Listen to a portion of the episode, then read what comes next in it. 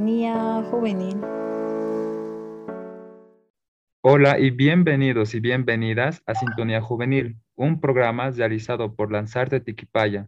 Nosotros somos Fabián y Génesis y los estaremos acompañando en sus actividades mientras escuchan el episodio. Hoy tenemos el agrado de presentar a una invitada muy especial. Ella es la licenciada Cecilia Cosío, activista y defensora de los derechos humanos desde hace más de 20 años, educadora y facilitadora de diversos talleres de prevención de la violencia contra las mujeres, violencia sexual contra niños, niñas y adolescentes, equidad de género, sexualidad, derechos sexuales y derechos reproductivos, derechos humanos.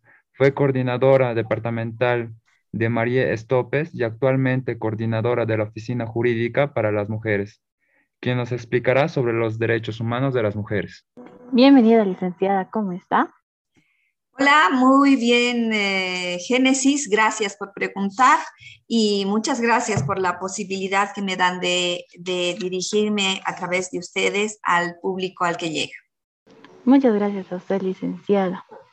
Bueno, eh, para comenzar, para entrar en el contexto, quisiera que nos explique qué son los derechos humanos bueno, los, derechos humanos eh, es precisamente la, posibilidad que tenemos todas y todos de acceder y tener las mismas oportunidades de educación, de casa, de, vivienda, de ropa, de alimentación, de ser reconocidos como personas, ¿no? Eh, de tener todas las posibilidades que como seres humanos debería otorgar la sociedad a todos y todas.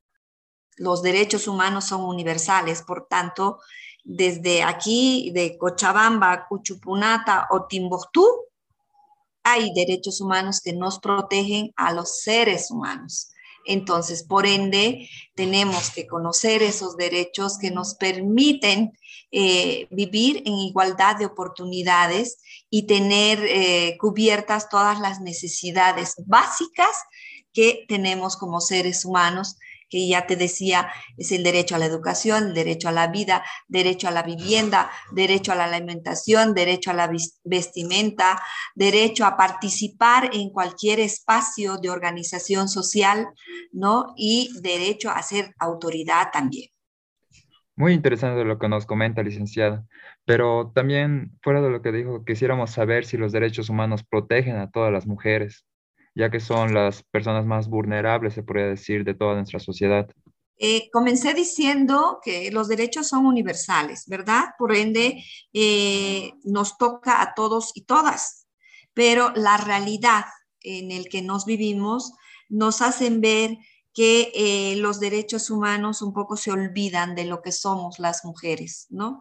Si bien son, son universales, por ejemplo, aún en nuestro medio eh, hay parejas en las que la mujer no, no, sus títulos de vivienda, por ejemplo, solo llevan el nombre del, varón, cuando debería ser de ambos, ¿verdad?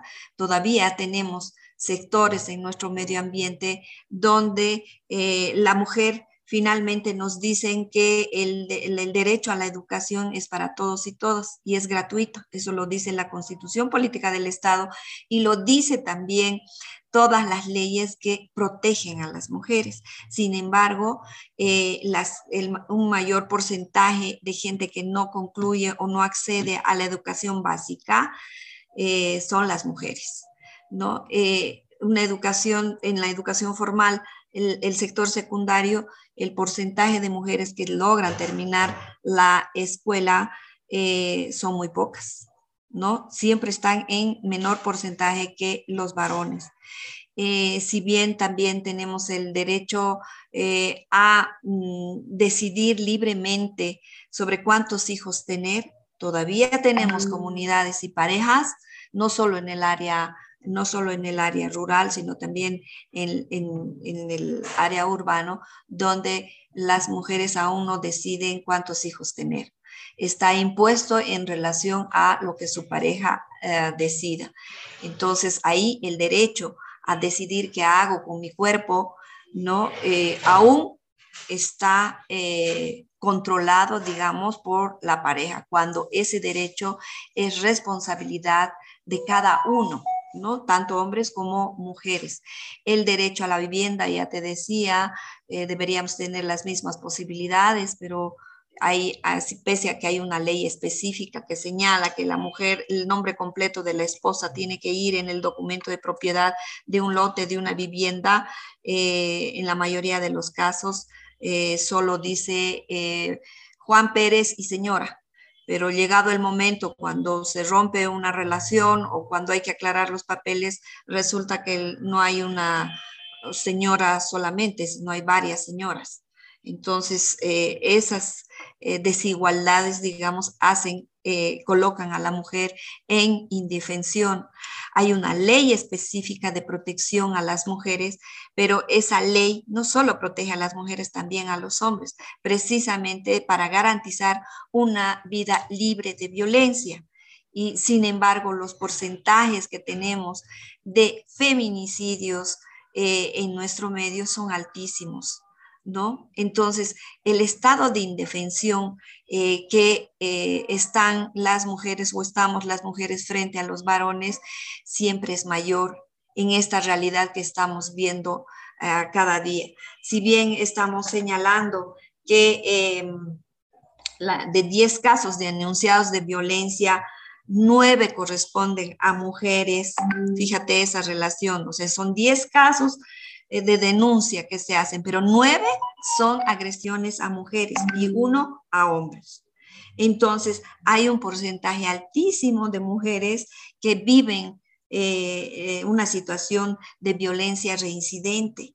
¿No? Entonces, y de lamentablemente, pese a las acciones que se vienen haciendo de prevención de la violencia, aún los porcentajes de denuncia de, los casos de violencia son bajos, ¿no? Por decirte, de 10 hechos de violencia que se dan, 13 denuncian. Ahora, tú me dirás, ¿por qué se callan? ¿Por qué eh, no se denuncia? La dependencia económica de, de, las mujeres con sus parejas las pone también en un estado de total dependencia e indefensión. El, la responsabilidad de la educación y formación de los hijos recae totalmente en la mujer cuando es una responsabilidad compartida. ¿Qué quiere decir? Eh, la, educación la, tenemos que educar a nuestros hijos, tanto el papá como la mamá, no solo la mamá. Entonces, ¿qué supone? Al hombre como proveedor y a la mujer como reproductora. Por ende, los porcentajes siguen siendo altos de señoras que eh, su trabajo, su mayor trabajo está en la casa. Tienen una doble hasta triple jornada laboral, ¿no? O sea, no solo la mayoría de los varones en nuestro medio consideran que el trabajo de la casa no es trabajo, ¿no? No lo toman como, como algo que aporta, cuando en realidad cuando se hace el análisis, si, si le ponemos números a lo que hace una ama de casa, empezando por los horarios en los que atiende, ella es la que se levanta más temprano para preparar el desayuno, para que los chicos vayan a la escuela, para que el, esposo vaya a trabajar, ¿no? Luego eh, eh, tiene que em, pensar en el almuerzo, la cena, tiene que pensar en lavar, en planchar, en cocinar, tiene que pensar en que debe llevar y recoger a los chicos de la escuela, tiene que pensar en que hoy, ahora, eh, la mujer eh, no, no, hay sueldo que alcance, por ende, hace cosas de, de economía informal que le permite mm, también generar un recurso que mm, de pronto a veces cuestionan los esposos y dicen, todo el día te has perdido por 10 pesos, por 50 pesos, por 100 pesos, ¿no? Pero es un aporte, es el pan de cada día, eh, es, el, es la necesidad de comprar la verdura que necesitan para el almuerzo. Entonces, fíjate, son doble, triple jornada laboral, cuando el derecho al trabajo nos dice que debemos trabajar ocho horas diarias, la mujer trabaja más de 12, 15 horas. Eh, dentro de su casa y fuera de la casa también, ¿no? Entonces, ahora no voy a negar que también la mayoría de los varones están trabajando, sí, pero eh, trabajan solo y se ven con su rol de proveedores nada más, ¿no? Entonces, el derecho, eh, los derechos humanos te dice que tienes que pensar en qué tipo de familia quieres y en función a eso tienes que pensar que ese niño que lo vas a traer tiene derecho a la educación en primer lugar. Y educación no quiere decir que solo cubras el área de la escuela, ¿no? De primaria, sino tienes que llegar hasta la secundaria y la profesionalización. Entonces, tiene derecho a la vivienda. ¿Cuántos tienen? Si hablamos en porcentajes de vivienda, en nuestro medio, eh, los porcentajes de dueños de casa eh, son menores frente a los casos de inquilinos, ¿no? O de cuidadores de casas, ¿no? Que no son dueños de casa.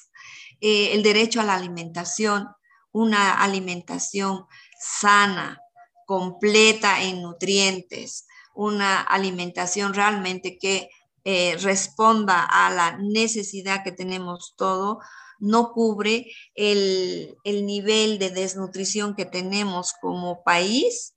Ya de manera genética tenemos un nivel de desnutrición todos. Y si a eso le sumas que no le das un eh, buen desayuno, un buen almuerzo, una buena cena a, tus hijos y a ti misma, entonces eh, eso influye, ¿verdad?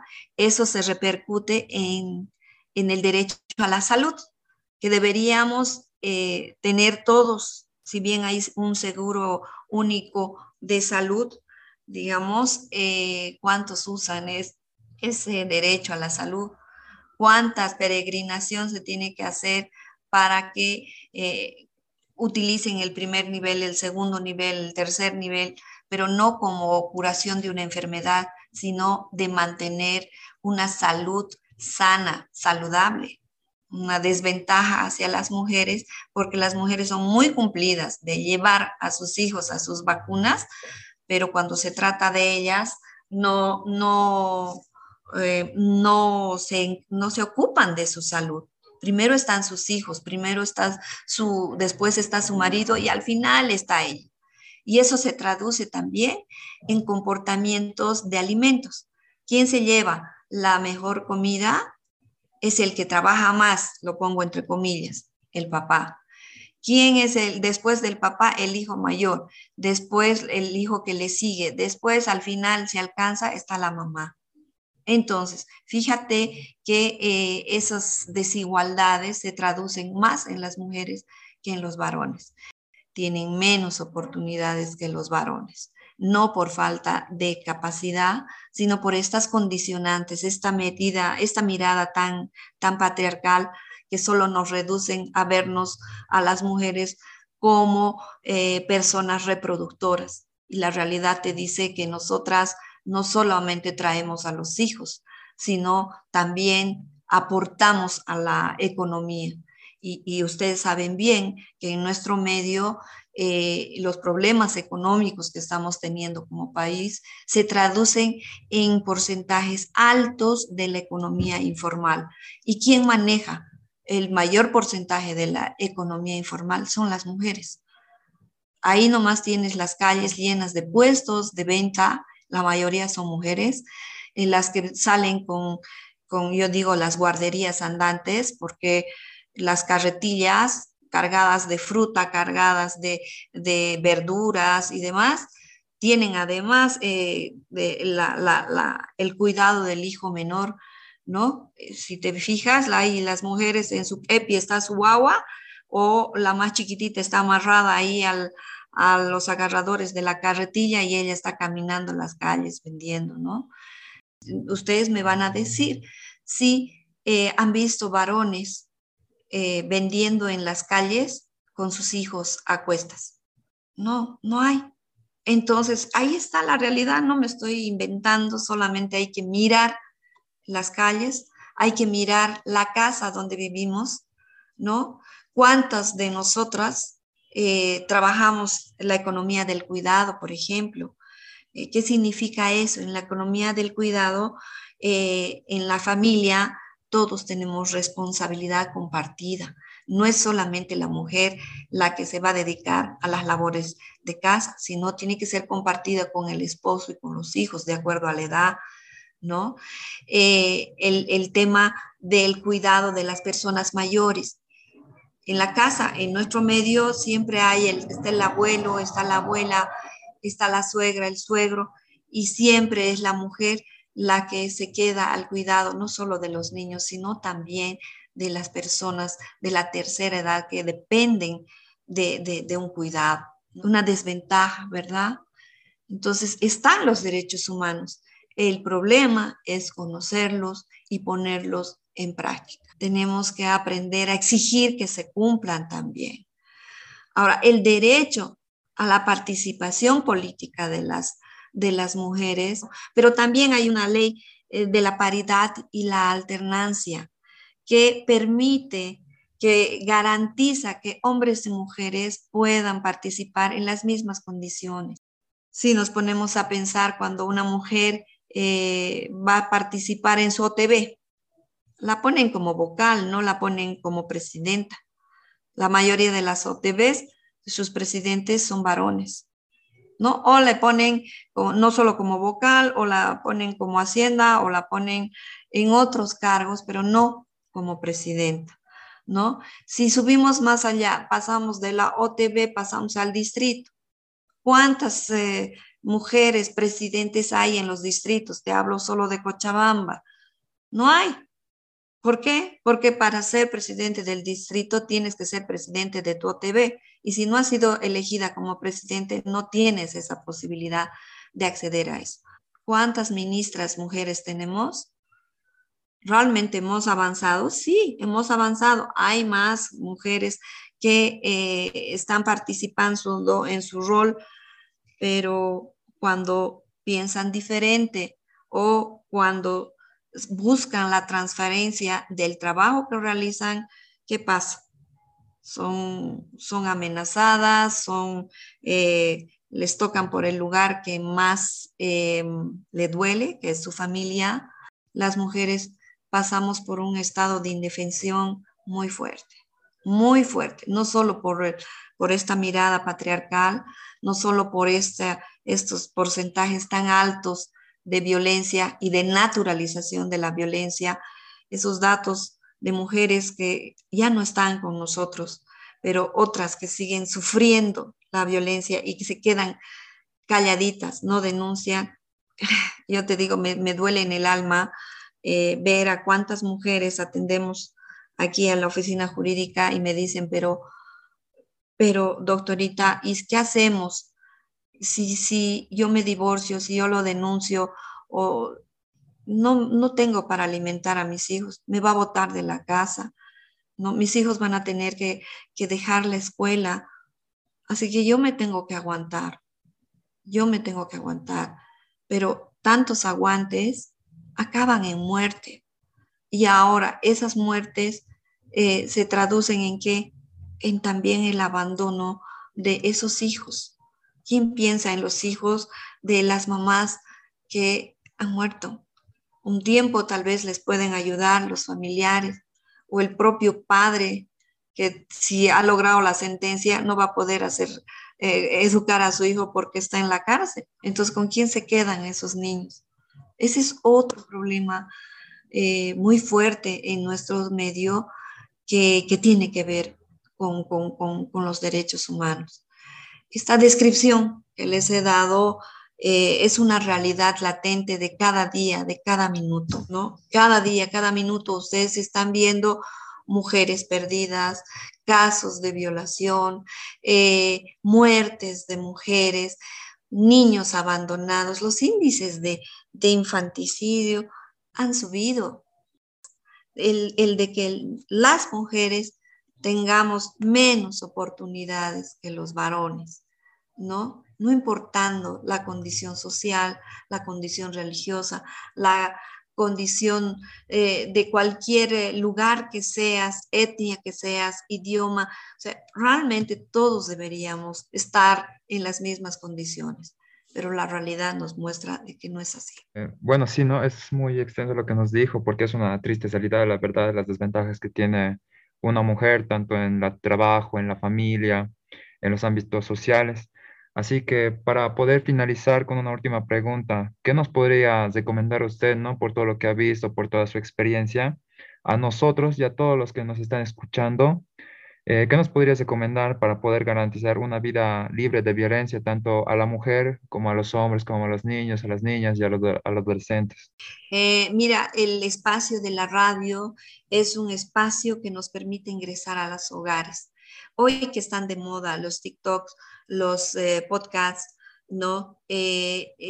tal vez ir hacer pequeñas, recordar cada uno de los derechos humanos que deberíamos eh, tener el derecho a la salud, el derecho al trabajo, el así muy cortito, ¿no? Habría que recordarles el tema de hablar de la importancia de trabajar la violencia sin violencia. Comencemos revisando a nosotros mismos, esta señora, este señor, ese joven, ese niño que me está escuchando en este momento, ¿qué hago yo para crecer junto a mi mamá, a mi papá, a mis hermanos y a mis amigos en un espacio sin violencia. ¿Qué estoy haciendo?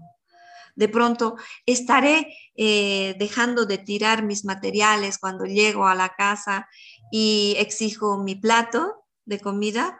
¿O primero saludo y digo ah, buenos días, buenas tardes, buenas noches? ¿no? ¿En qué puedo ayudar? ¿En qué puedo ayudar? Qué nos falta para comer, ¿no? ¿Qué me falta para que mi tarea sea menos complicada? Pedirle ayuda a la mamá, pedirle ayuda al papá, a los hermanos, sí, en familia, todos conversar, hablarlo, no tener miedo, ¿no? Y evidentemente hoy los jóvenes eh, necesitan conocer los límites y esos límites no los van a poner sus papás solamente o los profesores, o las autoridades. Los límites los ponemos nosotros mismos. Como joven, ¿qué yo estoy haciendo para ser un joven alegre, feliz, que aporta y que crece? ¿Qué estoy haciendo? Esa reflexión primero interna, ¿no? Y en función a esa reflexión corregiré algunos, eh, algunas equivocaciones que se puede tener, ¿no? Y que podemos a tiempo corregirlas porque si se avanza en el error eh, y no se aprende del error, nos lleva, nos, nos lleva hacia la muerte, ¿no? O hacia una sociedad de caos, de violencia y de desconocimiento de los derechos humanos. Entonces, así como conocemos los derechos, tenemos obligaciones, ¿no? Y esas obligaciones las tenemos que cumplir desde ser un joven, un niño o una niña un joven, un joven, un adulto o adulta, el papá, la mamá, los abuelos, las abuelas, todos, ¿no? En el mayor respeto de todos los derechos que deberíamos tener todos y conocer bien también las obligaciones que tenemos. Está bien. Eh, muchas gracias, licenciada Cecilia, por acompañarnos y brindarnos información sobre los derechos humanos. Eh, bueno, el tema es muy amplio, ¿no? Y tendríamos que tener más episodios para poder abordar a mayor profundidad este tema pero sus recomendaciones, toda la información que nos dijo, eh, son cosas que hay que tomarle en cuenta, la verdad. Muchas gracias, licenciado. A ustedes las gracias y muchísimas gracias y que realmente este espacio eh, nos sirva para seguir avanzando. Gracias a ustedes por la posibilidad de pensar, por la posibilidad de reflexionar y por la acción a la que nos están obligando ustedes con estas entrevistas y con esos podcasts que van a hacer o esas cuñas radiales que van a poner, que nos van a llevar a la acción. Y eso es lo que necesitamos. Muchas gracias de verdad al programa. Muchísimas gracias a todos los oyentes. Deseamos que hayan aprendido bastante. Asimismo, quédense atentos a, los, a la siguiente semana que estamos con nuevos episodios. Nos pueden seguir en nuestras redes sociales, Facebook, Instagram, TikTok, YouTube, como Lanzarte Tigipay. Hasta la próxima semana.